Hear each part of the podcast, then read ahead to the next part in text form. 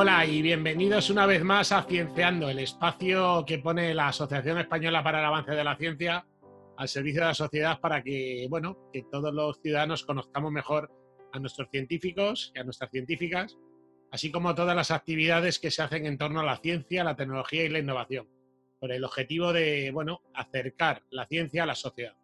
Hoy estamos con el profesor Guillermo Rojo. Hola, Guillermo. Hola, ¿qué tal, Fidel? Buenas tardes. Encantado de estar aquí con vosotros y agradecido además por la invitación.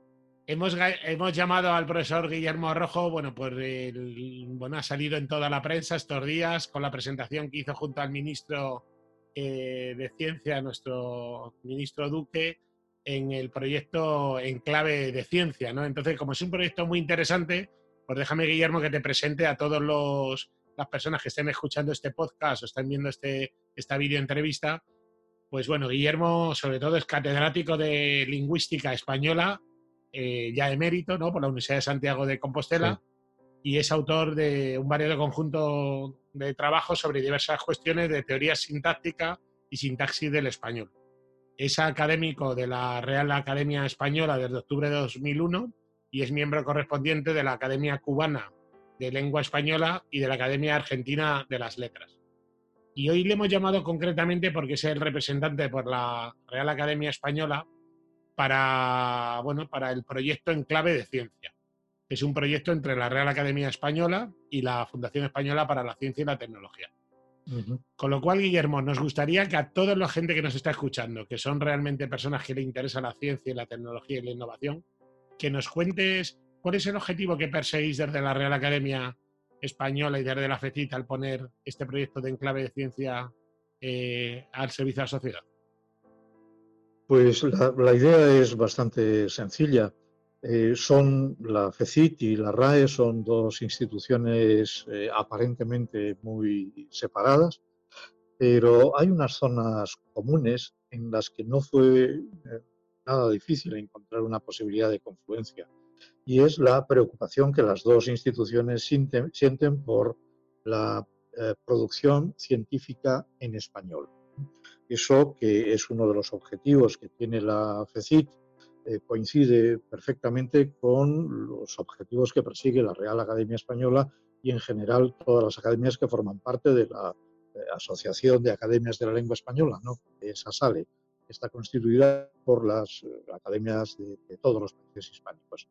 De modo que eh, comenzamos a hablar de esto en los primeros meses de 2018 y enseguida llegamos al convencimiento de que era posible diseñar una plataforma, es decir, un conjunto de recursos en la cual los investigadores o simplemente las personas interesadas en la ciencia muy especialmente en la divulgación científica también, que es algo que a FECIT le preocupa mucho, pudiera encontrar el conjunto de herramientas, recursos, ayudas, facilidades, etcétera, que permitieran hacer un mejor y más amplio uso del español en todas sus comunicaciones.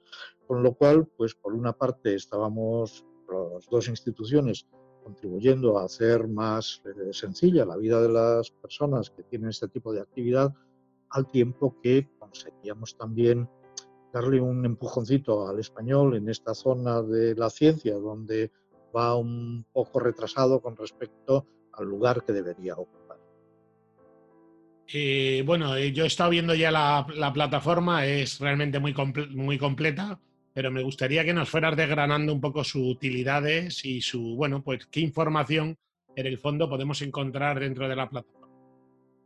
Pues eh, básicamente la plataforma tiene dos módulos, dos grandes módulos, luego hay un tercero de otro tipo de servicios a los que aludo después. Hay un módulo que está formado por una serie de diccionarios, es decir, es el lugar donde la gente va a ver pues qué es lo que significa una palabra, que conoce, o, si, la si la conoce o la encuentra en un contexto en el que no acaba de encontrar eh, cuál puede ser la, aplicación de esa palabra, o bien también, que es algo que nos preocupa, intenta encontrar la palabra que debe utilizar en el contexto que necesita. Así que aquí hemos trabajado uniendo los recursos léxicos de la Real Academia Española, es decir, el diccionario de la lengua española, el conocido, el que utiliza todo el mundo, está en la página hace muchos años ya. De ahí hemos eh, hecho una extracción que a mí me parece que está muy bien pensada, que es eh, extraer de ese diccionario eh, todas aquellas entradas y acepciones que están relacionadas con áreas científicas y técnicas. No voy a insistir en esto, no aquellas que llevan una marca de uso técnico, por ejemplo, química o física, biología, ingeniería, etc., sino aquellas que con o sin marca están relacionadas con estas áreas. El, diccionario de la, academia, el diccionario de las academias, tiene lo que nosotros llamamos la clasificación temática. Es decir, que cada acepción está vinculada a, un nodo en una ontología general en la que eh, todo el diccionario está inmerso. De modo que en aplicaciones como enclave RAE, ¿verdad? que es el hermano mayor de enclave de ciencia, tiene una finalidad distinta, pues ahí se pueden encontrar, por ejemplo, todas las palabras o todas las acepciones que están relacionadas con ah, biología molecular, que están relacionadas con ah, lingüística o gramática o con historia. Así que este es el primer componente. Y ahí, ahí tengo que mirar, los datos son eh, casi 30.000 eh, entradas, 28.243 entradas, ¿eh? no acepciones, acepciones hay más. Y a esto, porque claro, este es un diccionario general. Y en los diccionarios generales, naturalmente hay términos técnicos, pero aquellos que, que se usan mucho aunque aquí las fronteras están cambiando, podemos hablar luego de ello si nos queda tiempo. Pero claro, necesitábamos también el aporte de diccionarios ya dirigidos específicamente hacia ciencia y tecnología. Y ahí, en primer lugar, eh, estuvimos hablando con la Asociación Española de Terminología, que tiene una base de datos que conoce mucha gente, que es Termines, eh, en la cual están bueno, pues todos los esfuerzos que han estado haciendo durante todos estos años para los equivalentes españoles de términos eh, que llevan también sus equivalentes en lenguas como es, alemán, sueco, que lo utilicé para un ejemplo, porque es de una lengua un poquito distanciada, ¿no? de modo que es llamativo, y tiene, bueno, pues todo lo que los terminólogos o las personas que necesitan utilizar un término técnico y tienen dudas acerca de cuál debería ser o de cuál es su equivalente en otras lenguas, etcétera, pueden necesitar. Luego tenemos también eh, un diccionario médico, diccionario médico, biológico, histórico y etimológico, producido en la Universidad de Salamanca. Francisco Cortés es quien lo, ha dirigido. Y, este nos venía muy bien porque unía eh, la parte, eh, digamos, técnica, médico-biológica, así que ahí hay definiciones que están suficientemente contrastadas desde este punto de vista, con esta otra zona, esta otra cara que nos interesa para este tipo de trabajo, que es de dónde viene esa palabra, dónde están sus primeras documentaciones, qué es lo que significa el término originario griego, que es una fuente muy habitual de términos médicos, como sabe todo el mundo, y, por tanto era un muy buen eh, complemento de los otros. Y el último de los diccionarios es el diccionario de la Real Academia Española de Ingeniería, dirigido por Antonio Colino, y, ahí hay 44.148 eh, entradas, muchas más acepciones. Eh, eh, todos, cada uno de estos diccionarios aportan su estructura, no están estructurados del mismo modo. Por lo tanto, una de las ventajas de Enclave de Ciencia es que hemos conseguido, nos ha costado trabajo, ¿eh?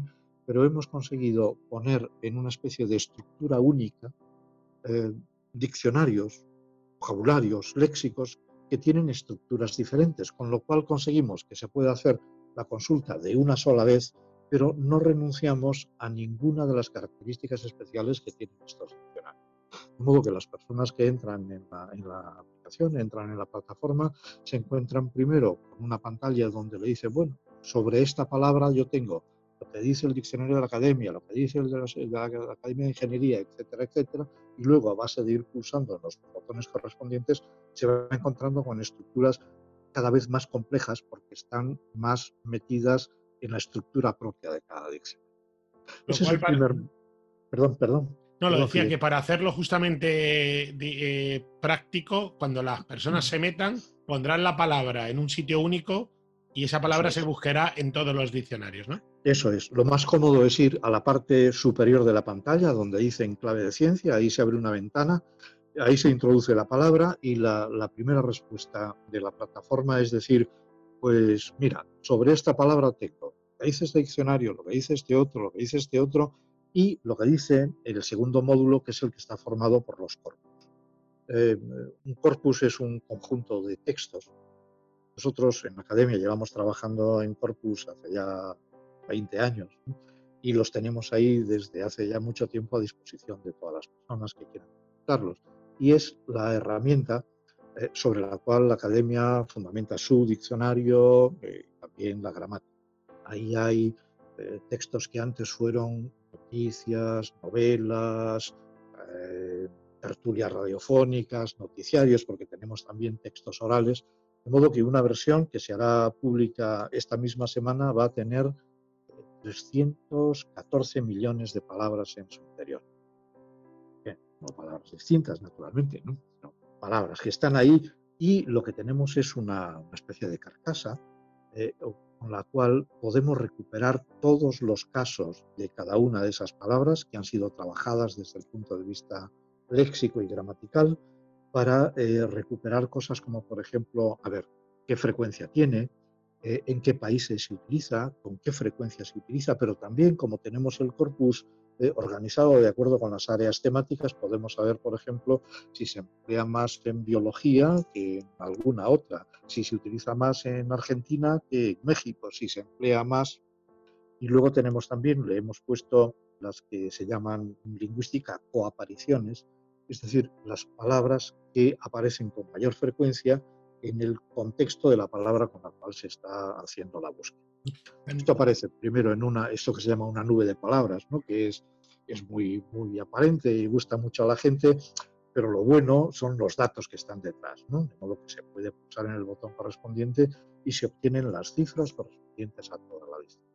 Luego hay como una tercera, un tercer bloque, ¿no? Porque está viendo también que tenéis unos recursos que la FECIT aporta, como es la divulgateca y el programa Precipita, ¿no? Que completan un poco todo el proyecto. Completan el proyecto, son eh, recursos que tiene ahí la FECIT y estamos, porque esto no, no, para, estamos montando también pues algo parecido a un buzón de sugerencias, que en este caso tendrá la posibilidad de, de hacer sugerencias generales, pero también sugerencias dirigidas a alguno de estos recursos que hemos puesto ahí, ¿no? Con lo cual, bueno, entre todos iremos mejorando la plataforma. La verdad es que estáis, ah, estáis creando con, con, ello y la verdad es que os felicitamos desde la Asociación Española para Avance de la Ciencia, que nos parece un proyecto muy interesante que vamos a, a, impulsar, estoy seguro, porque lo que nos interesa a todos es cada vez más que nuestros ciudadanos eh, conozcan mejor ¿no? Eh, los términos científicos para conocer a, con ello la, la ciencia. Me gustaría también bueno, pues eh, a lo mejor esto lo está escuchando gente mayor, gente joven, eh, de todo tipo. ¿A quién va dirigido? Eh, ¿Habéis pensado en un público específico, un público más técnico, un público más en general? ¿Cómo lo veis? No, yo, yo lo veo como algo, y creo que la FECIT y la academia también, como algo muy general, del estilo de lo que en la academia y en la FECIT, ¿no? hemos estado construyendo durante todos estos años. Pero un diccionario es una obra técnica un corpus es una obra técnica, pero mm, es perfectamente consultable y puede dar eh, eh, informaciones muy útiles para personas que están simplemente interesadas en, la lengua. Y en este caso, que están interesadas en la lengua, en el lenguaje científico.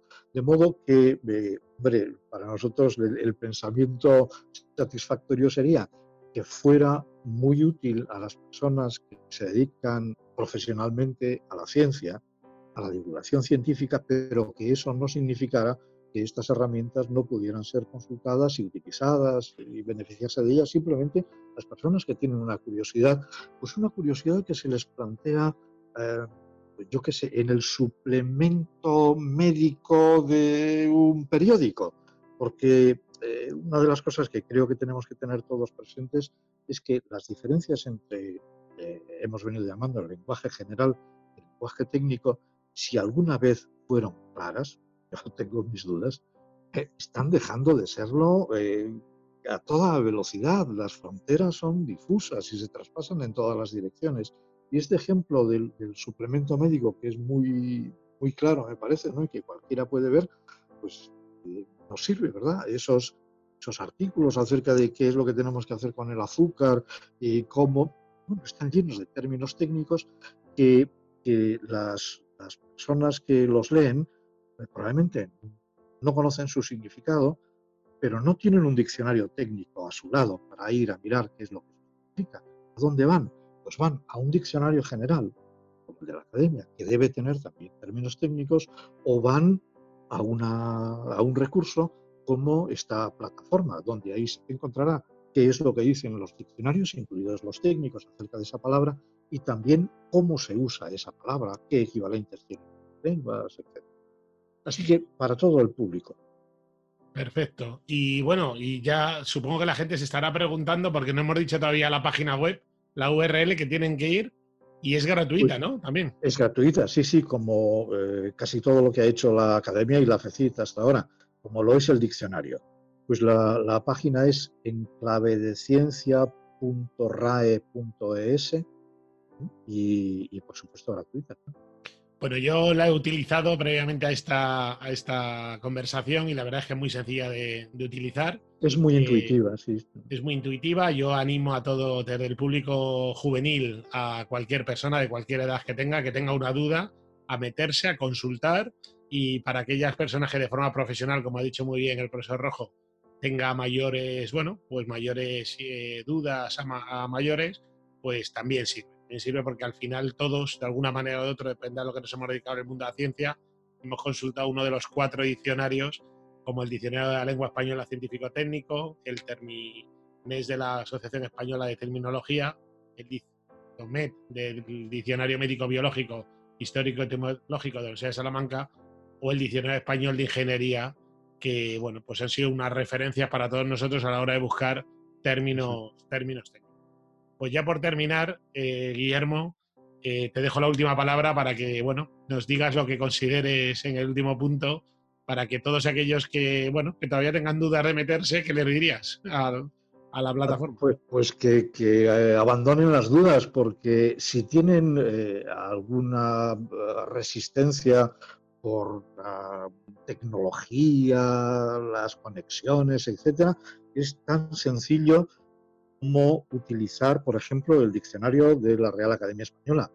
Y el diccionario de la Academia Española tuvo en el mes de abril 100 millones de visitas, quiere decir que, está al alcance de cualquiera. Y este, eh, desde cierto punto de vista, la plataforma en clave de ciencia es incluso, eh, teniendo en cuenta que es más compleja, ¿verdad? Pero no es más difícil de consultar que el diccionario. Es muy rápida, es muy intuitiva y luego, naturalmente, depende de qué utilización quiera hacerse de ella. Y por supuesto, en cuanto esté habilitada la página de sugerencias, nos eh, gustaría mucho recibirlas y tratar de mejorar este recurso, que para eso se ha hecho, para dar satisfacción a las necesidades de la gente. Pues desde la Asociación Española para Avance de la Ciencia felicitamos a la FECIT y a la, y a la RAE por el proyecto, un proyecto muy bonito y que apoyaremos sin ninguna duda en los próximos meses. Muchísimas gracias, profesor Guillermo Rojo, académico de la Real Academia Española y catedrático emérito de la Universidad de Santiago de Compostela. Muchas gracias por estar con nosotros. Ha sido un placer y muchísimas gracias por la invitación. Y a todos ustedes les ha hablado Fidel Rodríguez Batalla, secretario general de la AEAC. Y bueno, en estas tertulias que decimos de Cienciando, lo que queremos es acercarles cada vez más la ciencia a la sociedad. Y os espero en la próxima entrega de Cienciando. Hasta la próxima.